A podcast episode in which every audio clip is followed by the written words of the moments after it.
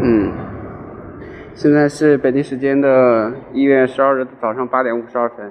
嗯，我快快的读一下吧，大概读个二十几分钟。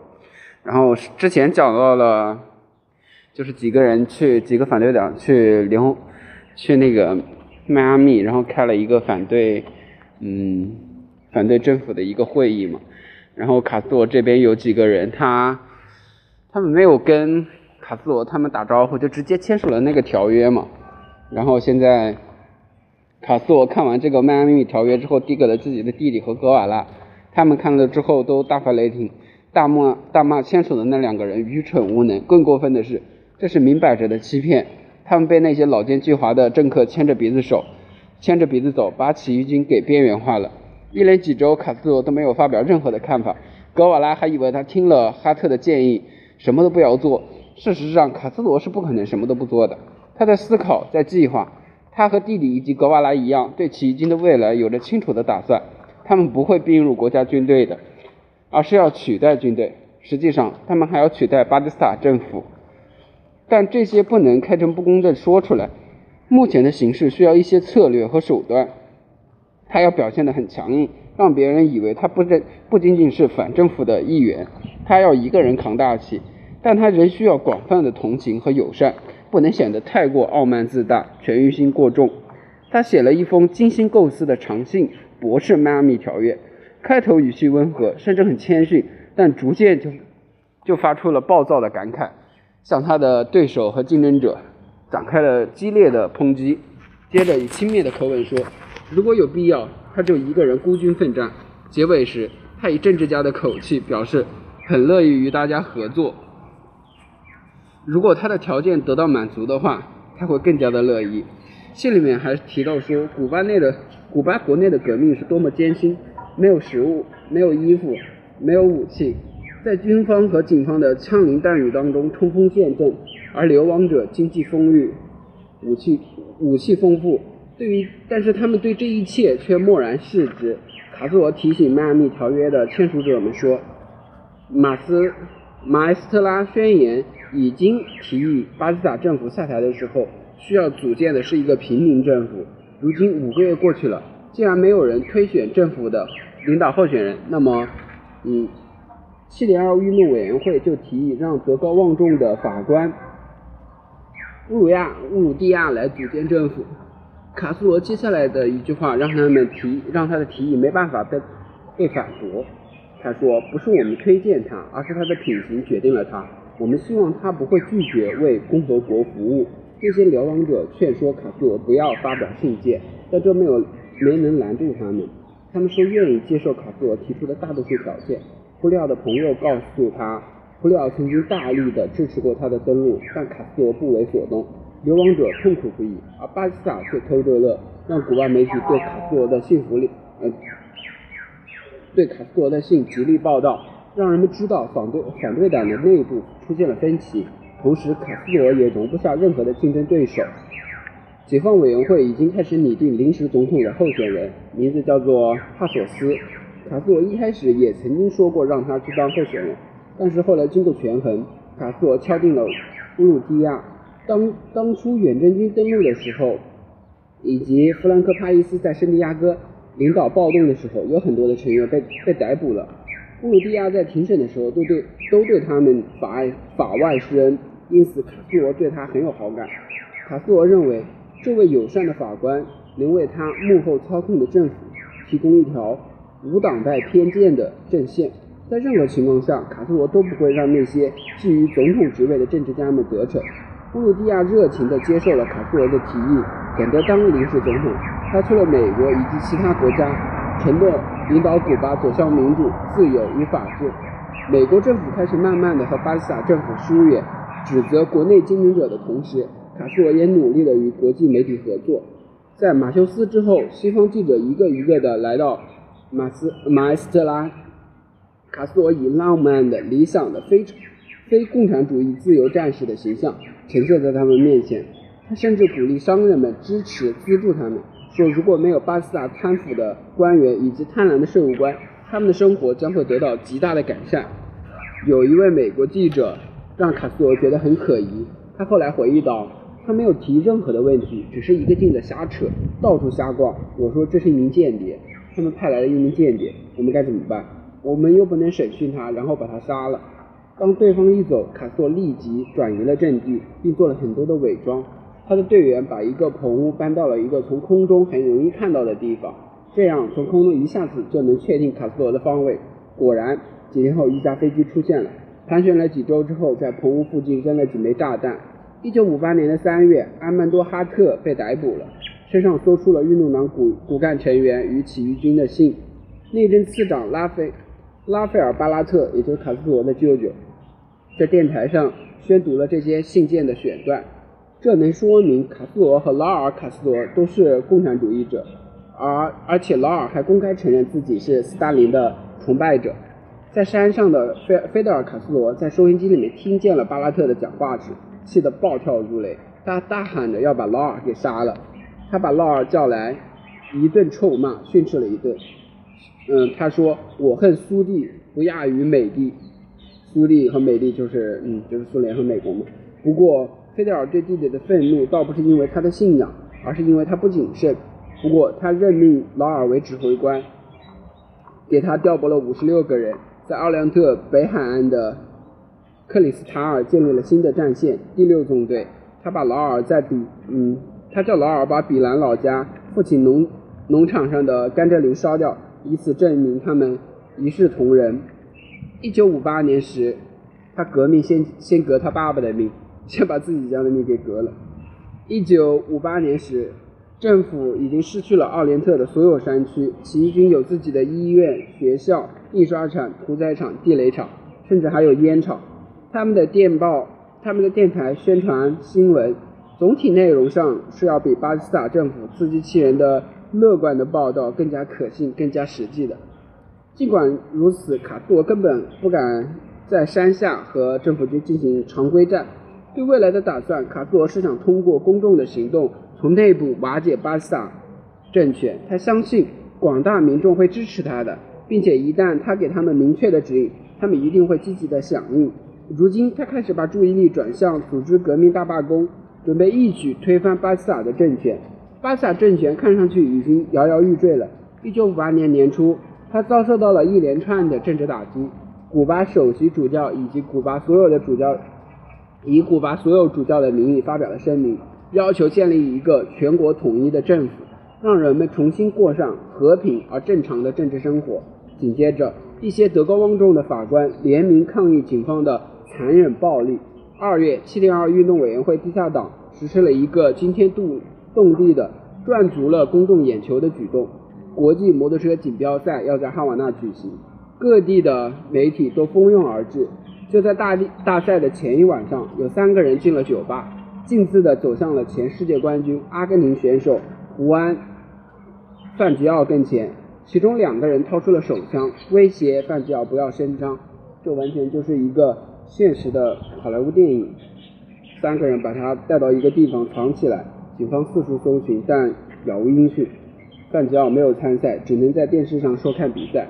赛后，他在阿根廷大使馆附近被释放了，并收到了福嗯福斯蒂诺佩雷斯给他写的致歉信和解释。这一次轰动一一时的绑架事件，光天化日之下发生的巴基斯坦安全机构的眼皮底下，于是。世界各地的人们都一第一次意识到了巴基斯坦政权遭到了很多人强烈的反抗，哪怕是在大城市。为了摆脱政治上的被动局面，同时还想赢得美国政府的支持，巴基斯坦宣布六月份举举行选举。为了增加选举结果的可信性，他废除了除奥伦特省之外的宪法保障。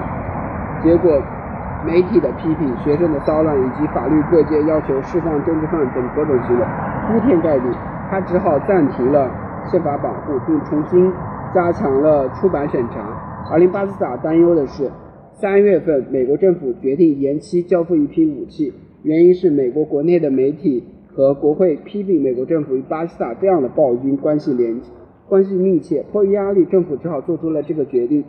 三月的中旬，卡斯罗召集了运动党全国委员会的各个领导举行了会议，议题的重点就是革命大罢工。卡斯罗认为，各个城市的七零二运动委员会干部领导大家办公罢工，继而蔓延到全国，引发了全国性的大起义。但有人提出，现在时机还不成熟，七点二运动委员会地下党的武器太少，还不能发动起义。但卡斯罗主意已定，会议最后同意最近举行罢工，而而确切的日期由城里面的七大运动委员会的领导人确确定。佩雷斯负责协调大家最后的准备工作。卡斯罗在马马埃斯特拉讨论了最多的问题就是游击队员是否应该刮胡须。他们的计划是在全国大罢工成功之后，起义军就占据奥连特的各个城镇。卡斯罗想要队伍看起来干净、精神、纪律分明。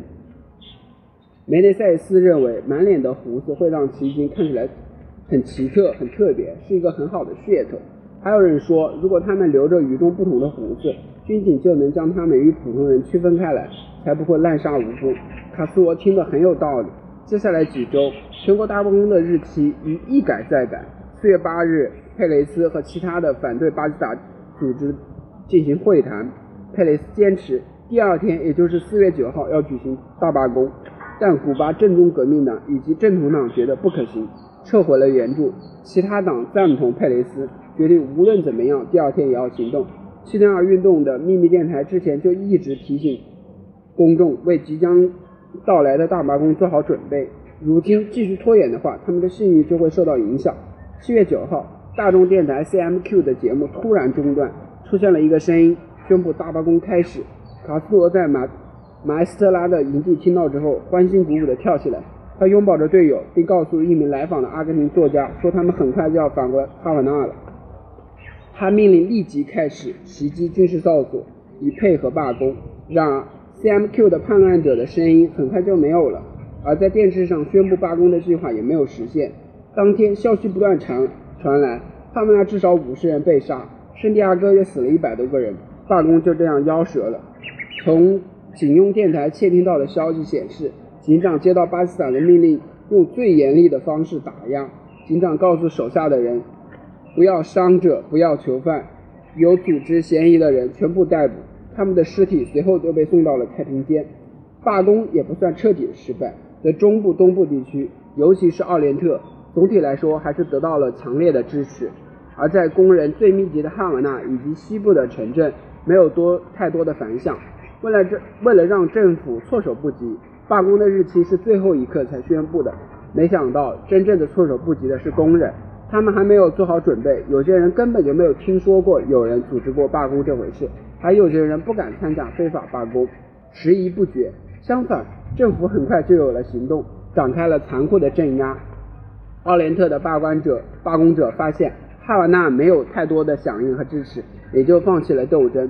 共产主义者本来可以给予更多的关键支持。几十年来，共产党在各大工会，尤其是制糖行业当中，拥有相当多的支持者。但是这一次七点二运动委员会的组织者却迟迟或者根本没有考虑让共产党加入，这给了他们一个袖手旁观的好机会。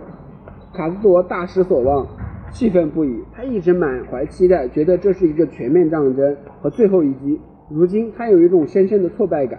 他后来说，这次罢工是他整个革命史上最残酷的打击。他责怪城市里面七点二运动委员会领导人员的无能，没有协调能力。而且派系之间还相互嫉妒。他写信给桑切斯说，他以后再也不会相信他们了，他必须为他们的愚蠢负责。结果，亚诺斯的领导层领导层让马埃斯特拉走强硬路线的马克思主义者占尽上风。此时，是起义军在政治上、军事上做出抉择的时候。罢工的失败让巴基斯坦欣喜若狂，他现在有了信心去做一件他之前一直犹豫的事情。向卡斯多的据点发起总攻，于是，嗯，坎蒂罗将军率领了一万名士兵，在装甲车、大炮和飞机的支援下，准备一举拿下叛军。虽然坎迪罗的人数和装备占尽优势，但是他们不熟悉地形，缺乏山区作战的经验，而且士气低落，这让他们的优势荡然无存。起义军只有大约三百个人，但是他们运，他们。移动迅速，掌握着地理优势。他们在山里面来去自如，穿梭了一年，对地形已经了如指掌。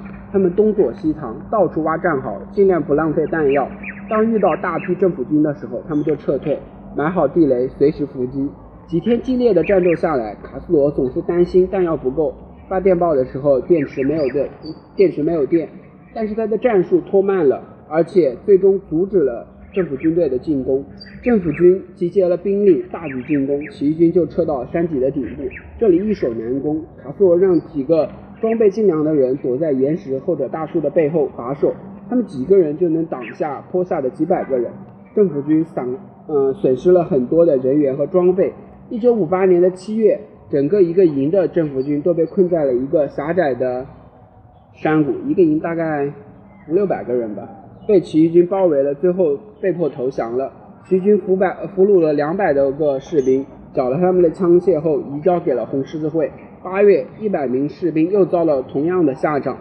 在十一周的交战时间中，十一周大概是三个月，两个多月，卡斯罗给政府军的几名指挥官写过了。写过很有骑士风度的信，他对坎德罗将军说：“我们是你们的同胞，不是你们的敌人。你们的进攻结束后，如果我们还活着，我或许还再会给你写信，阐明我的想法。”他给一名上大学就认识的营长写信，写道：“上大学的时候，如果我们想象有一天能够互相交战，那将是一个多么可怕的事情。我曾经想到你以及你一起学习的同学们，我心里在想。”他们现在在哪里呢？是不是在密谋某一次，在密某一次密谋的时候被逮捕了？而今看到你在这里，我是多么的惊讶！虽然条件很艰难，但是我还是很乐意收到你的信。我一时冲动给你写了几行字，但并不要求你做什么，只是问候你，并且同时祝福你，非常真诚的祝福你好运。这这名军官的整个营队后来都被起义军包围了，没有了退路。卡斯罗又给他写封信。我想让你，我想让你体面的、有尊严的投降，你的部下都会得到最大的尊重。我们不会收缴军官的武器。这些军政府好几次突围，但没有成功，最后只好投降。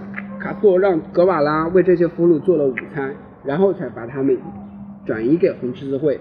高瓦拉强烈的反对卡斯罗用这种口气和敌人写信，他认为温文尔雅的老式骑士风度。在二十世纪无情的阶级斗争当中根本行不通，但卡斯罗在寄宿学校时就培养出了西班牙绅士的风度。现在要想抛弃这种风度是很难的，而且如果要投入战斗的士兵想到他们的敌人并不是他们的，并不是坏人，他们的士气就会受到很大的影响。他深谙心理战，相比之下，格瓦拉就逊色很多。战斗期间，政府军实施了密集的空中轰炸。目标不仅仅是游击队，而且是那些提供后勤保障的农民。卡斯罗更加仇恨美国，飞机等装备是美国提提供的。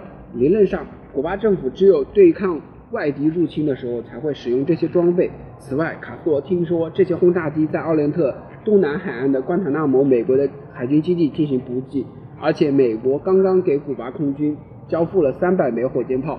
三月份的时候，美国就没有同古巴签订合同了。但美国政府认为必须履行三三月份之前的合同。美国现在左右为难，一方面他们反对巴斯塔政府的虐待杀戮行为，另一方面他们又害怕卡斯罗会获胜。卡斯罗曾经担保过会对私有财产以及国外的投资手下留情，很多的美国媒体都对他的话信以为真。但是美国的情报表明，卡斯罗身边的人和共产主义有很多共鸣。美国国务院加勒比海部的。一名官员曾经说：“很多人都认为巴基斯塔是一条杂种狗，但是美国的利益是关键问题，至少它是我们的杂种狗。”通过古巴驻华盛顿大使馆的线人的情报，卡斯罗对美国的政府有心思，对美国政府的心思明察秋毫。他给桑切斯写信说道：“这个桑切斯就是他的一个秘书，就是跟卡斯罗关系很好的一个女秘书，关系很好指的是。”嗯，不管心理上还是身体上的关系很好。当我们看到火箭炮袭击马里奥的房屋的时候，我发誓我会让美国人付出惨烈的代价。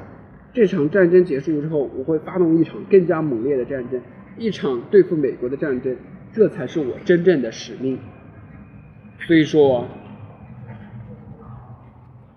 老卡斯罗一生都在跟美国斗争。政府军和起义军交战以来，劳尔·卡斯罗在奥连特的东北部一直不太活跃。现在他开始逮捕美国人，以此为筹码，让美国政府停止给巴基斯坦的给巴基斯坦嗯送轰炸机以及在美国的军军事基地进行补给。他一共抓捕了四十五名，呃，四十九名美国人，其中二十五名是在糖厂、嗯矿场的工人，二十四名是在度假的海军陆战队的队员。绑架人数之多，惹恼惹恼了美国的国会和媒体，他们纷纷要求报复。菲德尔和劳尔之间通讯交流很困难，所以不确定菲德尔是否指示劳尔这样做。菲德尔坚持说自己不知情，说一定要调查清楚。接下来三周也没有飞机前来轰炸，于是劳尔释放了绑架的美国人。没过多久，美国就对古巴武器禁运。英国政府瞅准机会，决定扩张一下自己的出口。对巴斯塔的热情支持者，壳牌石油公司古巴总经理的鼓励之下，美国签署了一份协议，向古巴提供了十七架海怒战斗机、十五辆彗星坦克。卡斯罗让美国让人给英国的首相。嗯，麦克米麦克米伦捎个口信，希望他否一否决供应合同，不要向一个独裁者提供武器，以免用它来滥杀无辜的百姓。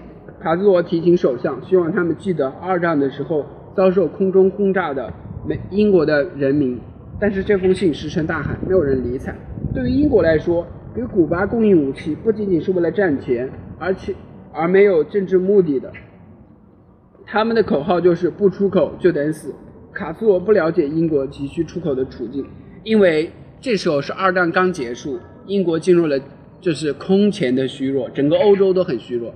这时候马美国提供了马歇尔计划，就是基本上就是美国买断了整个欧洲，你知道吧？支援整个英国，英国就靠着美国提一口气呢。英国这时候逮到机会，你美国不出口，我还不出口啊，对吧？英国这时候他已经。他已经放下了自己老牌帝国的帝国的身份了，你知道吧？他在全世界的殖民地已经被美国瓦解掉了，被美国和苏联全部瓦解掉了。他已经就是江河日下了，就是哪里能赚钱我就赚钱，我不管是什么立场，我已经管不了了，先赚钱，先吃饱再说。他，你看英国的老老贵族现在都已经开始吃不饱饭了，你说对英国来说有多恐怖？他已经管不上了，知道吧？他就出口。他才不管你古巴人的死活呢！我才不管他支持的他是一个独裁政府还是谁，我先买了武器再说。听到巴斯塔的武器交易合同会继续履行时，暴跳如雷。他宣布说，巴斯塔下台，古巴新政府成立之后，他将要抵触呃抵制所有的英国商品，没收古巴境内所有的英国资产，逮捕古巴境内所有的英国公民。与此同时，第四号革命法在起义军控制的地区开始推行这些措施。该法案没有严格的实施，因为起义军最初间最先接触的英国公民都会给他们提供经济支持和道义支持。卡斯罗不是一个忘恩负义的人，当然他也不是一个宽宏大量的人。起义军成功的抵抗了巴斯塔政府，这极大的巩固了卡斯罗的地位。他是绝对的反政府武力。八个反政府代表的组织的代表，包括七点二运动委员会，但是不包括共产党，在加拉加斯会晤了。发表了联合宣言，宣言就是由卡斯罗起草的，支持武装抵抗，表表扬了古巴正宗革命党革命指导委员会的游击队在埃斯坎布莱山山区做出的贡献，把起义军放到了最醒目的位置。这次没有让共产党共产党参与会晤，并不意味着共产党的影影响力不如以前，相反，他们撕毁了同卡斯罗签署的协议，积极寻求。更亲密的合作者，卡斯特罗很希望得到他们的支持。他们对城里面的他对城里面的七点二运动委员会感到失望，开始把目光转向共产党，希望这个纪律严明的大众组织能够支持他的革命措施。拉斐尔·罗德里格斯来，嗯，马埃斯特拉拜访了卡斯罗，并建立了一种永久的关系。运动党中的一些反共成员，尤其是佩洛斯和弗朗基。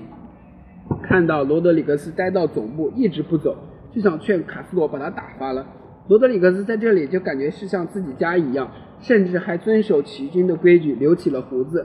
卡斯罗对佩雷斯说：“不能因为他有一点列宁风格就把别人赶走。”卡斯罗其实很欣赏罗德里格斯超凡的才智，在后来的几十年都一直让他担任一个重要的职位。